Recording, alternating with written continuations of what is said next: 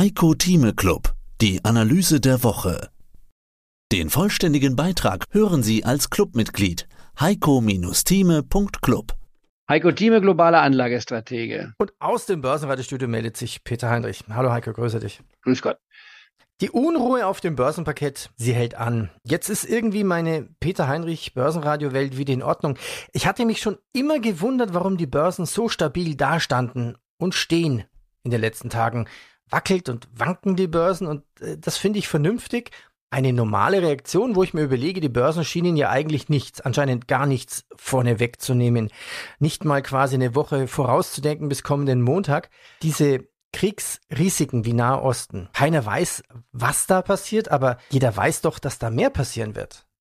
Äh, das ist richtig. Äh, es wird einen Eingriff geben und Einmarsch der israelischen Truppen in den Gaza. Das ist, äh, möchte ich sagen, mit 95-prozentiger Wahrscheinlichkeit festzusetzen, denn die Israelis können sich rein politisch gesehen sich nicht leisten sagen, okay, wir blasen alles ab, dann äh, käme das einer Niederlage quasi gleich. Denn wir müssen eines nicht vergessen, die Fakten sind 1400 Kinder und Frauen meistens und natürlich auch einige Männer, aber keine militärischen Leute, sind abgemetzelt worden. Das ist der größte Mord an Israel oder an, an Juden seit dem Holocaust. Dramatischer kann man es gar nicht ausdrücken. Das ist noch nie passiert seit 1945, seitdem die Konzentrationslager aufgemacht wurden. Und das kann nicht einfach dahingenommen werden. Und da muss Israel quasi von seiner ganzen Struktur her eingreifen. Und es heißt jetzt nicht, die Palästinenser werden hier angegriffen in erster Linie, sondern die Hamas. Das ist für viele von uns schwer, schwer verständlich. Man muss aber akzeptieren, das ist die aufgezwungene oder sich selbst entwickelte äh, Terrorgruppe, die zurzeit seit über zehn Jahren mittlerweile, nicht wahr, den äh, Gazastreifen beherrscht, wenn man so will, und die Freiheit auch der Palästinenser deutlich einschränkt. Das wäre meine Lesart. Ich bin jetzt kein Nahostexperte, fernab. Ich habe genau wie jeder andere von uns mir die Dinge seit Jahrzehnten angeschaut, mit vielen Leuten gesprochen, sowohl Palästinensern als auch Israelis und Juden, nicht wahr? Und kriege verschiedene Lesarten. Aber für, was für uns wichtig ist, aus all der Gemengelage ist, der Nahosten spielt weltwirtschaftlich gesehen normalerweise keine wesentliche Rolle. Es ist ein Religionsfanatismus, der dort vorherrscht, aber der wird an dem, auf dem Börsenpaket nicht gehandelt. Warum? Dem Börsenpaket werden in erster Linie nicht Emotionen, teilweise ja, aber normalerweise nicht Emotionen, sondern Fakten gehandelt und die Fakten beziehen sich auf die Wirtschaftsentwicklung generell und im Spezifischen bei Werten auf die einzelnen Werte, auf deren Gewinnentwicklung. Und das ist das, was den Markt bestimmt. Alles andere ist Rankenwerk, wenn man so will. Und deswegen auch der Satz, politische Börsen sind relativ kurz an, an der Börse gehandelt.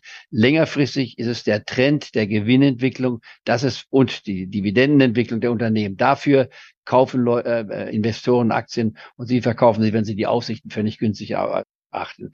Wir haben Kriege, um das nochmal auszuführen. Wir haben einen Krieg in Jemen, einen furchtbaren Krieg. Kaum eine Schlagzeile bei uns zu sehen in den letzten Jahren. Wir haben einen ausgesprochen horrenden Krieg gesehen in Syrien. Niedermetzeln von Personen, wo das, was passiert ist im Gazastreifen, eigentlich noch eine kleine Nummer nur ist mit 1400 Personen. Man nimmt, was dort an Gemetzel stattgefunden haben. Wir haben einen Irakkrieg gesehen, ich war, wo über eine Million Menschen zum Schluss starben. All diese Dinge sind an uns vorübergegangen und es wurde immer wieder an der Börse, auch während dieser schweren Zeiten, plötzlich gab es Hossen, ich war Kursentwicklung nach oben. Warum? Weil Unternehmensgewinne gestiegen sind. Und dann wiederum auch Dividenden erhöht worden. Und das ist das, was der Anleger langfristig eigentlich kauft. Denn die Alternative wäre ja das, und damit schließe ich mit dem Monolog, man verkauft alles und wartet ab. Das kann man auch tun. Es gibt ja auch einige Fragen, die sagen, was soll man jetzt in unsicheren Zeiten tun? Wer Angst hat, der verkauft alles und hält Bargeld. Und Bargeld zurzeit bringt in Deutschland drei Prozent ein, in Amerika sogar fünf, fünfeinhalb Prozent. Man wird also fürs Bargeld halten jetzt belohnt, was man vor einem Jahr noch nicht sagen konnte.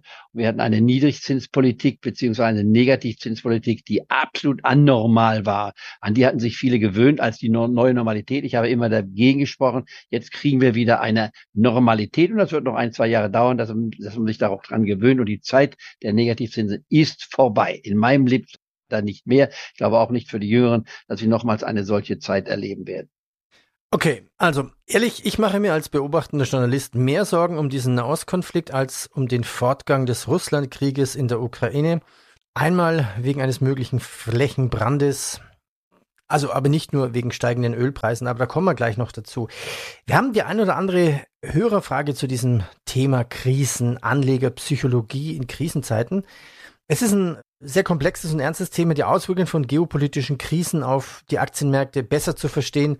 Und die Anleger in solchen Zeiten reagieren nicht immer strategisch, was sie eigentlich tun sollten.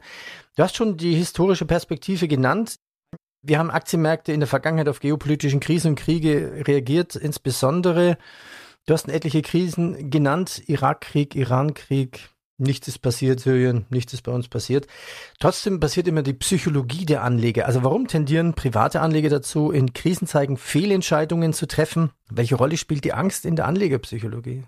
Ja, die Frage ist, die, ist es tatsächlich der Privatanleger, der immer wieder kritisiert wird, dass er total schief liegt, nie etwas richtig macht. Ich widerspreche dem eigentlich. Der Anleger, wenn er sich äh, normal verhält nach seinem eigenen Bauchgefühl, ist meines Erachtens in vielerlei Hinsicht weitaus besser dran als die Profis. Die Profis müssen einen Index schlagen. Das können sie per Definition nicht ähm, in der Mehrheit liegt. Denn wenn alle den Index schlagen, wer kann dann eigentlich beim Index äh, unten liegen? Das muss ja immer das ist ein Nullsummenspiel. Einer gewinnt, der andere verliert und aus dem Gewinnern und Verlieren kommt das Nullsummenspiel raus, dann das Ergebnis des Preises. Also jemand, wenn man die Vorstellung hat, dass die Profis besser sind als Privatanleger, 70 Prozent der Profis, ich sage immer 80 Prozent der Profis, der Fondsmanager schaffen den Index nicht. Deswegen bin ich ja für ETFs eingestellt und sage, man sollte mit dem ETF zufrieden sein. Und dann kann man einen Teil seines Portfolios natürlich auch individuell investieren in Einzelwerte. Und so haben wir auch unser Portfolio strukturiert von der Philosophie her gesehen. Und das Ganze auf 30 Werte beschränkt, obwohl es also zigtausende von Aktien gibt, nicht wahr? Und wenn man die ganzen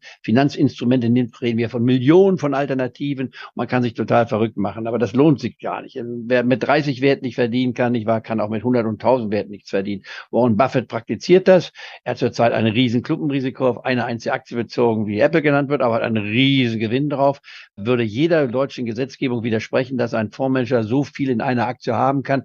Ich finde es durchaus akzeptabel. Er hat ja gar nicht 50 Prozent von seinem Vermögen, nicht wahr, was er verwaltet, sind ein paar 200 Milliarden in Apple gesteckt, sondern es ist dahin gewachsen, weil es angestiegen ist. Und warum sollte man einem verbieten, an einem weiteren Erfolg eines Unternehmens dabei zu sein. Also kurzum, da gibt es so viele Fragen, die könnte man natürlich jetzt in stundenlanger Diskussion rausrechnen, aber für uns ist ja ganz wichtig festzustellen unterm Schlussstrich, was sollten unsere Clubmitglieder machen? Erste Feststellung. Die aktuelle Situation ist eine Verunsicherung. Wann sie aufhört, wissen wir nicht.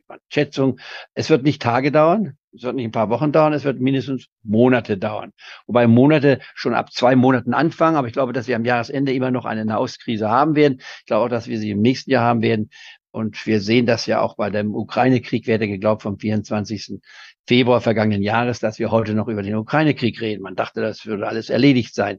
Und jetzt könnte man schon sagen, na, vielleicht, äh, wenn wir Glück haben, wird es noch innerhalb dieses Jahrzehnts zu Ende sein. Also kommt die andere extreme Seite hinzu. Kurzum, darüber zu spekulieren, ist eigentlich müßig. Die Börsen werden damit fertig werden müssen und auch können und ich komme wieder auf meinen Ausgangspunkt zurück, gehandelt wird an der Börse ein Kurs-Gewinn-Verhältnis. Und egal wie die Welt untergeht, wenn jemand sagt, ich habe, ich bringe jetzt ein extremes Beispiel, wenn jemand sagt, ich habe ein Unternehmen, das verdient mehr als der Aktienkurs da ist, dann weiß ich, dass das Unternehmen ist preiswert. Dann lege ich an. Aber lege ich alles mein Geld daran? Nein. Ich kaufe ja auch nur drei Prozent. Mehr dazu gibt's im Heiko Thieme Club. Heiko-Thieme.club. Heiko Thieme spricht Klartext. Der Heiko Thieme Club.